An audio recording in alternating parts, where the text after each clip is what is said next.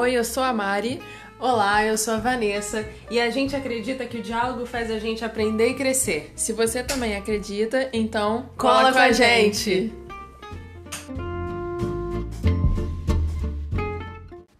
Olá! Olá, pessoal! Hoje a gente vai falar sobre protagonismo negro, mas antes da gente entrar de fato nessa pauta, é, a gente queria deixar aí uma reflexão. Angela Davis falou uma frase célebre que a gente vai resgatar aqui para entrar, introduzir essa reflexão de hoje. Em uma sociedade racista, disse ela, não ser racista não é o bastante. Temos que ser antirracistas. Bom, em que parte desse bolo aí você se encontra? Você se vê como uma pessoa racista? Ou não, não, que isso, eu não sou racista não, eu até tenho um amigo preto. Ou você se vê hoje assumindo uma postura social de antirracista? É, essa frase eu já ouvi muitas vezes de não, claro que eu não sou racista, eu até tenho um amigo preto. Ela, ela incute o racismo dentro dela. Então, se você já se pegou falando essa frase, desculpa te decepcionar, querido, mas você é racista, né? Você inclusive precisa usar uma pessoa preta para justificar o seu posicionamento que, a seu ver, não é racista. Então, é. E, e, e pior, essa é só uma cerejinha do bolo. Na verdade, é, é um olhar atento para outras falas e para outras posturas que você com certeza tem na sua vida e que você está ali incentivando o racismo. E aproveitando o ensejo, fica também o questionamento de: você sabe o que é ser antirracista? Você sabe é, quais tipos de condutas você tem para se firmar como uma pessoa antirracista? Bom, a gente teve há pouco tempo, né, o episódio da Magazine Luiza como uma política reparadora né? É, vi uma entrevista maravilhosa da Luísa falando sobre a importância dela implementar esse programa de trainee que incomodou sobremaneira a branquitude, que, né, mas como assim? Um programa de treino exclusivo para pessoas negras, mas e o meu filho branco não tem direito a participar de um programa de trainee da Magazine Luiza? Ele não pode fazer parte desse quadro? E aí entraram num, discurso de racismo reverso de novo, discurso batido. A gente sabe que racismo reverso não existe, né? Se você não sabe ainda sobre essa pauta, estude. A gente te convida a se aprofundar nisso, né? Por que, que não existe racismo reverso? É, o que existe é a discriminação positiva. Não sei se vocês conhecem esse termo. Eu conheci através do youtuber Spartacus. Ele explica muito melhor isso no canal dele. Mas basicamente é quando é, uma instituição é, se utiliza é, de um, uma discriminação em prol da minoria. Então seria conjurado como discriminação positiva, que é o caso do Magazine Luiza né, que resolveu atender a estudantes, a candidatos negros somente para justamente poder trazer, é, fazer essas pessoas ocuparem um lugar de futura liderança na instituição. E por isso trouxe um, um grande incômodo social. É, nessa entrevista que eu assisti, a entrevistadora pergunta para a Luísa é, por que, que quando a Google fez um programa de estágio voltado para pessoas negras, não teve esse rebuliço, não teve problema. E ela responde de um lugar de muita consciência social que o, o peso, o impacto que um programa de estágio tem dentro de uma organização é totalmente diferente do impacto de um programa de trainee. O programa de trainee forma futuros executivos, né? pessoas que vão estar ocupando lugar de liderança, lugar é, de direcionamento dentro da organização. E aí, quando a gente fala em, em dar ao, ao, ao, negro esse poder, lugar, né? esse lugar de poder, aí a galera se incomoda. Aí não, né? Estágio tá valendo, mas trainee então, é importante a gente olhar, por exemplo, as cotas nas universidades, que até Exato. hoje são um problema. Mas por que cota para negro? Tem que ter cota para pobre? Ok, mas cota para negro não entende como uma medida de reparação. É só estudar. É só é estudar. só estudar. Meritocracia. Enfim, aí já é outro assunto. Mas é, a gente vê o quanto que as pessoas se, se colocam como não racistas, mas que reproduzem o tempo inteiro, principalmente quando entendem que está mexendo no seu bolo, no seu privilégio, no seu privilégio, o quanto que elas é, é se, se incomodam e reivindicam e brigam por isso. É, então, quando a gente é, se, se depara né, com situações como essas, a gente entende a necessidade de um movimento negro se posicionar de forma cada vez mais empática e é onde a gente queria chegar no, no protagonismo negro. Os avanços que a gente tem conseguido enquanto sociedade são é, exclusivamente por movimento. Iniciativas, né? Por iniciativas do, do, movimento negro. Sim, que acaba é... sendo uma. Desculpa, atrapalhei até sua fala, mas acaba sendo um movimento de rede, né? Sim. Um movimento de fomento dentro da própria comunidade negra. Onde a gente se apoia, né? Eu, enquanto mulher negra, tenho presenciado, é, visto muito isso não só no, no presencial, mas é, nas redes, né? Nas redes sociais, diariamente, o quanto que a gente tem se visto é, e, e, se apoiado e se, e se fortalecido através das redes sociais, tendo acesso a, a, a protagonistas negros de que hoje estão na mídia, mas que durante muito tempo não se ouviu falar, não se soube, como por exemplo o, o poeta né, querido poeta da resistência, que é o Carlos Assunção, a Conceição Evaristo, Djamila, Djamila Ribeiro, Lélia Gonzalez, Carolina de Jesus. Então, é, a gente vai tendo acesso à literatura, negra, a, a, a, brasileira. Brasileira, o que é, é importante ressaltar, porque a gente, é, a gente sempre teve um movimento de prestigiar e privilegiar e os estrangeiros e de importar, né? E a gente percebendo é, como a gente tem uma gama de intelectuais negros que são negros falando de negros para a negritude, a gente tem que é, prestar mais atenção sobre isso, buscar, estudar, né, procurar essas pessoas e entender e que a gente essas forma, pessoas, elevar e entender que aqui no Brasil se formam-se intelectuais negros, sim.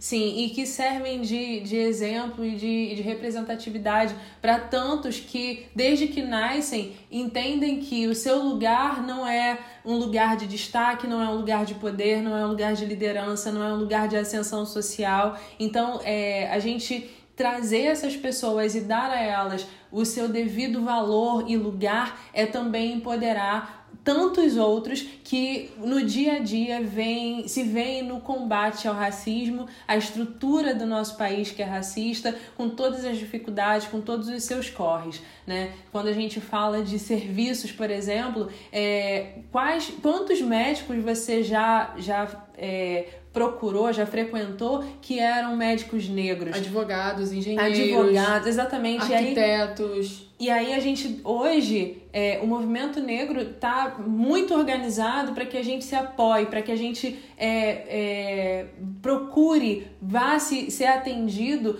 por profissionais negros, né? Acaba sendo um crescimento baseado na irmandade, Sim. né? A gente tem, para além das personalidades negras que são conhecidas né, na mídia, temos também aqueles anônimos, mas que estão fazendo muito pelo, pelo movimento é, a gente destaca também os empreendedores, né? A gente tem empreendedores da Diaspora Black, Preta Hub, dentre tantos outros que, inclusive, são empreendedores que constam na lista da Forbes como um dos, dos negros mais é, exponentes, como um dos negros mais influenciadores, né? São influência, influências assim no mundo é, financeiro, econômico. Então a gente percebe que é, cada vez que o movimento negro se fortalece, quer dizer que tem mais um negro subindo. Sim. Tem mais um negro se elevando, tem mais uma, um negro entendendo que o lugar dele não é só o lugar subalterno. E uma gama de negros que vem com ele.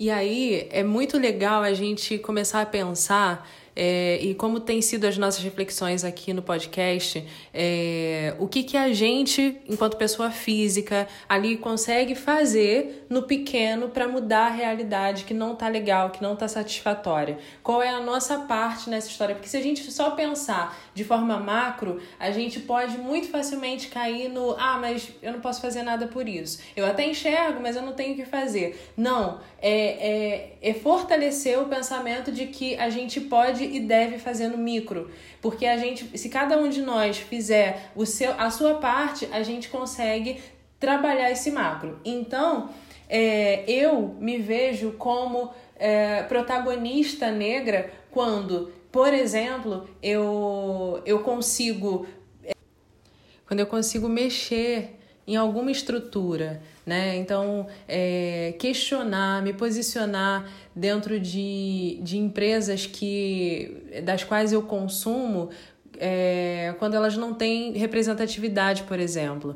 Aconteceu mês, esse mês agora é, de outubro, um, um amigo meu, ele é odonto e o CRO, Conselho Regional de Odontologia, fez uma homenagem do Dia do Odonto e, e ele falou: Olha, eu sou tão odonto quanto os odontos brancos e eu não estou me sentindo representado na homenagem que vocês fizeram, no vídeo lá que eles fizeram de homenagem. E o CRO é, não deu a mínima para o posicionamento, para a reclamação dele, mas ele fez isso, ele se posicionou. Então, é, o protagonismo negro, ele ele tá nesse nosso dia a dia. O que que você, o que que você está percebendo, né? Porque uma pessoa desperta, ela consegue observar pontos de racismo em, em várias situações do dia a dia. Então, é, e o quanto que você está se posicionando diante do que você consegue observar. É, então, é, você trazendo essas questões à tona, você consegue, em muitos dos casos, elucidar essa reflexão e, e, e às vezes consegue mudar a mindset, mudar e, e fazer com que essas pessoas, essas empresas revejam os seus, a, a, sua postura, revejam essa, essa questão da, da inclusão, da representatividade. É, a partir do prisma de que eles é, também têm, enquanto consumidores, pessoas negras e que precisam sim ser respeitadas e representadas. Exato. E eu, enquanto pessoa não preta, é, busco sempre através da minha escrita. Eu trabalho para um site de jornalismo cultural, então eu tenho como a minha ferramenta é, as minhas ideias e a minha possibilidade de dar visibilidade a pessoas que fomentam o meio cultural. Então, através da minha escrita, eu sempre busco dar visibilidade a artistas negros, é, sejam eles diretores, músicos, atores, atrizes, pessoas que estão fomentando o cenário cultural. É, no caso, eu trabalho né, pelo Rio de Janeiro. Então, é a minha forma também de poder trazer essas pessoas à luz, poder mostrar que essas pessoas existem e estão fazendo muito pelo cenário cultural carioca e, quiçá, do Brasil. Só retomando um pouquinho a história do meio corporativo, eu venho trabalhando em, em organizações né, na área de RH especificamente há 13 anos e já vi, vivi e ouvi muita coisa é, e a gente sabe que majoritariamente os RHs eles são construídos por pessoas brancas, né? Então, quando a gente fala de uma postura antirracista, é, essas pessoas é importante essas pessoas que estão nesse lugar de selecionadores, né, de recrutadores, é, se elas têm essa postura, esse viés no dia a dia seu de trabalho, porque isso faz toda a diferença. Eu trabalho na parte de comunicação interna já há alguns anos e eu busco é, evidenciar pessoas, é, pessoas negras nas imagens que eu ploto, porque a gente precisa é, mostrar a diversidade. Eu acho bem interessante interessante quando a gente vê comerciais de TV e aí você vê uma pessoa negra. E essas empresas, elas se dizem, se autodeclaram antirracistas, né? É, não, porque a gente está ali fazendo um trabalho de inclusão. Mas, gente, uma pessoa negra significa que ela só está cumprindo a cota. Ela não é uma empresa que realmente faz inclusão, né? E é, é muito importante a gente olhar para isso. Olha para os lugares que você frequenta para os lugares que você o lugar que você trabalha, aonde estão essas pessoas negras? Porque quando a gente fala do negro, a gente está falando de 54% da população. Então é, é absurdo você não ver essas pessoas ou só ver essas pessoas em um lugar subalternizado dentro da sociedade, dentro de uma empresa, né? Essas pessoas são quem? É a tia do café, é a tia da faxina, é o, é o ASG, né? É, é o, porteiro, é o porteiro, é o motorista é o segurança, é, e a gente aprendeu a naturalizar esses olhares, né? Agora, olha para a parte executiva da empresa que você trabalha, olha para a parte até administrativa, muitas das vezes. Então, é, ter uma postura antirracista é justamente você conseguir observar essas situações que já são naturalizadas, esses estereótipos, por exemplo, da violência né? Se você segura a sua bolsa, muda de calçada quando você vê um menino negro vindo na sua direção, você está agindo em cima apenas de um estereótipo. Né? Então, é, quais são as atitudes, as falas, a fala sobre beleza, porque, ah, mas é, você. Eu ouvi muito isso durante toda a minha vida. Você é muito bonita, você tem os traços finos. Então, quer dizer, querida, se eu tivesse traços mais é, afronegroides, né, como um nariz mais avantajado, uma boca mais carnuda, aí aí já seria questionável a minha beleza, né? É, eu sempre usei química no meu cabelo, a partir do momento que eu decidi assumir o meu cabelo tal como ele é, natural dele, eu ouvi muita coisa também. É, mas banquei porque eu precisava disso para me reconhecer é, enquanto uma pessoa de valor de verdade. Então eu precisava disso dentro do meu processo e, e foi muito enriquecedor e valioso para mim. Hoje as crianças já estão vindo dentro de uma outra realidade é, onde elas conseguem se enxergar bonitas, se enxergar com valor, já conseguem ter um repertório para lidar com o racismo e com os bullying que, que a gente acaba sofrendo na escola e tudo mais, que as, as crianças da minha geração para trás não tiveram. Mas isso tudo é por conta desse protagonismo negro que tem se empoderado a cada dia mais e que tem é, exercido esse papel de, de, de, representatividade e de, e de fomentar esse valor nas crianças, que é um valor que é nosso, um valor de, de, de um país que se construiu no trabalho aguerrido de, de na mão de obra, na mão de obra no negra, negro. no corpo negro, exato. Exatamente. E quando você fala essa questão da, dessa geração de crianças vindo com um outro, um outro olhar né, sobre, sobre, si. sobre si no mundo, é, vale a gente lembrar também que mesmo a, curto, a passos muito lentos, a gente está vendo uma mudança na mídia também, né, de ter protagonistas negros, mulheres e homens, crianças Sim. também, né, porque é muito importante desde a infância é, ter representatividade, entender que aquela, aquela, aquela menina que está protagonizando uma animação da Disney poderia ser, né? Poderia Sim. ser eu, né? Digamos assim. Então, a partir do momento que a gente tem não só no núcleo familiar é, um fortalecimento é, da sua negritude, mas a criança pode enxergar isso em todos os lugares que ela olha, né? Na novela, no, no desenho, no livro. Então, tudo isso vai fazendo com que aquela criança vá se apropriando de quem ela é, do gente, cabelo dela. Falando em livro, pelo amor de Deus, a gente estudou, a gente a história do Brasil é contada de um lugar onde o negro ele é desempoderado, ele é o inferiorizado, ele é um coitado, ele é o serviçal, o explorado. o explorado, e tá tudo certo. Ninguém fala sobre os heróis negros, ninguém fala sobre Dandara, sobre Carolina de Jesus, os intelectuais ninguém, negros, como ninguém, a gente já falou. Ninguém fala sobre isso pra gente, ninguém fala que os negros que vieram para cá em situação de escravidão eram, eram, eram negros, eram pessoas de valor, eram pessoas da realeza que na tinham África. a sua cultura, a sua música, a sua o seu comida, poder, o seu, o seu poder. valor, né? Exato. Então, é, tudo isso muito. É, tudo isso faz parte dessa, dessa estrutura racista que quer deixar o negro nesse lugar onde ele foi colocado aqui dentro da, da diáspora, né? E onde não querem que ele saia. De né? onde não querem que ele. Que De ele onde essa branquitude não saiamos. quer que, que, que saiam, exatamente. Então é, é importante a gente é, prestar atenção na, na importância dessa pauta. É, não, não falando, não reproduzindo essa história de que, ai, de novo falando sobre isso, que mimimi. Enquanto tiverem pessoas morrendo por causa do racismo e pessoas morrem diariamente, gratuitamente por causa do racismo, a gente tem que falar. A gente precisa falar. Muita coisa ainda precisa ser feita. A gente vê o ativismo de sofá, né?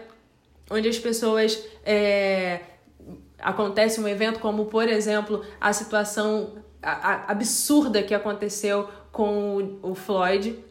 E a gente, é, muitas pessoas se sensibilizaram e aderiram a- ao movimento. Levantaram a bandeira, hashtag, né? E aí o story acabou. O story só dura 24 horas. E aí?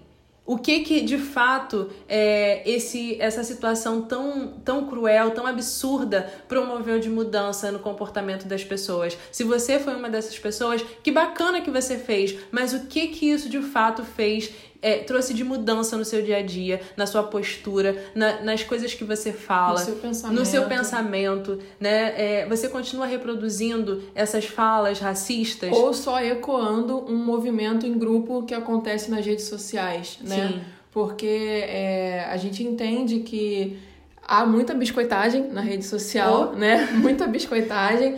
Mas assim, é, a gente tá falando de uma, situa de um, uma situação seríssima e que não deve ser vista com superficialidade. Principalmente, né? E vale lembrar também que é, o nosso episódio de hoje foi feito também especialmente por conta da, do Dia da Consciência Negra, que é amanhã, no dia 20. E vale também. E que ainda tem gente que fala assim, mas devia ser consciência humana? Ai, é, exatamente, preguiça.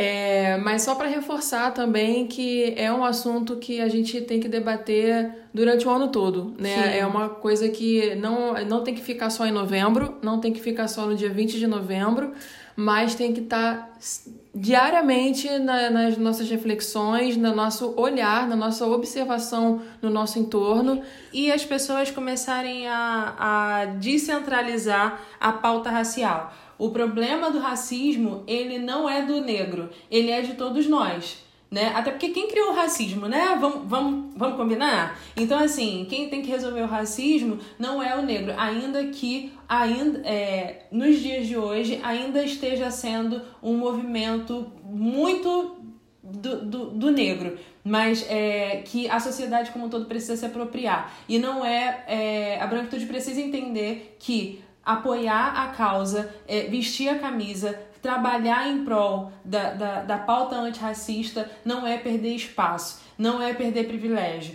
É, é lutar por uma Jamais. sociedade mais igualitária e que vai ser benefício para todos nós. Não é para beneficiar o negro, é para beneficiar a sociedade como um A todo. coletividade. A gente tá aqui é em, em sociedade e não como um só, né? Exato. E aí, para finalizar, a gente vai finalizar com música, é, resgatando e fortalecendo esse poder, esse lugar de valor do negro. É, e quero realmente fortalecer os irmãos, né? Porque a gente faz um movimento de irmandade, de se apoiar, de um segurar e puxar a mão do outro. Então, fica aí a gente que teve é, historicamente uma autoestima tão tão machucada, fica aí essa música pra gente se acalentar e se empoderar. Quando me vê, abre os braços, me dê um sorriso. Sou eu, negro lindo. Sou eu, negro lindo. Lute minha raça, ame minha cor, ame minha raça, lute minha cor. De onde eu venho tem mais, de onde eu venho tem mais, tem muito mais. De onde eu venho tem mais. É isso.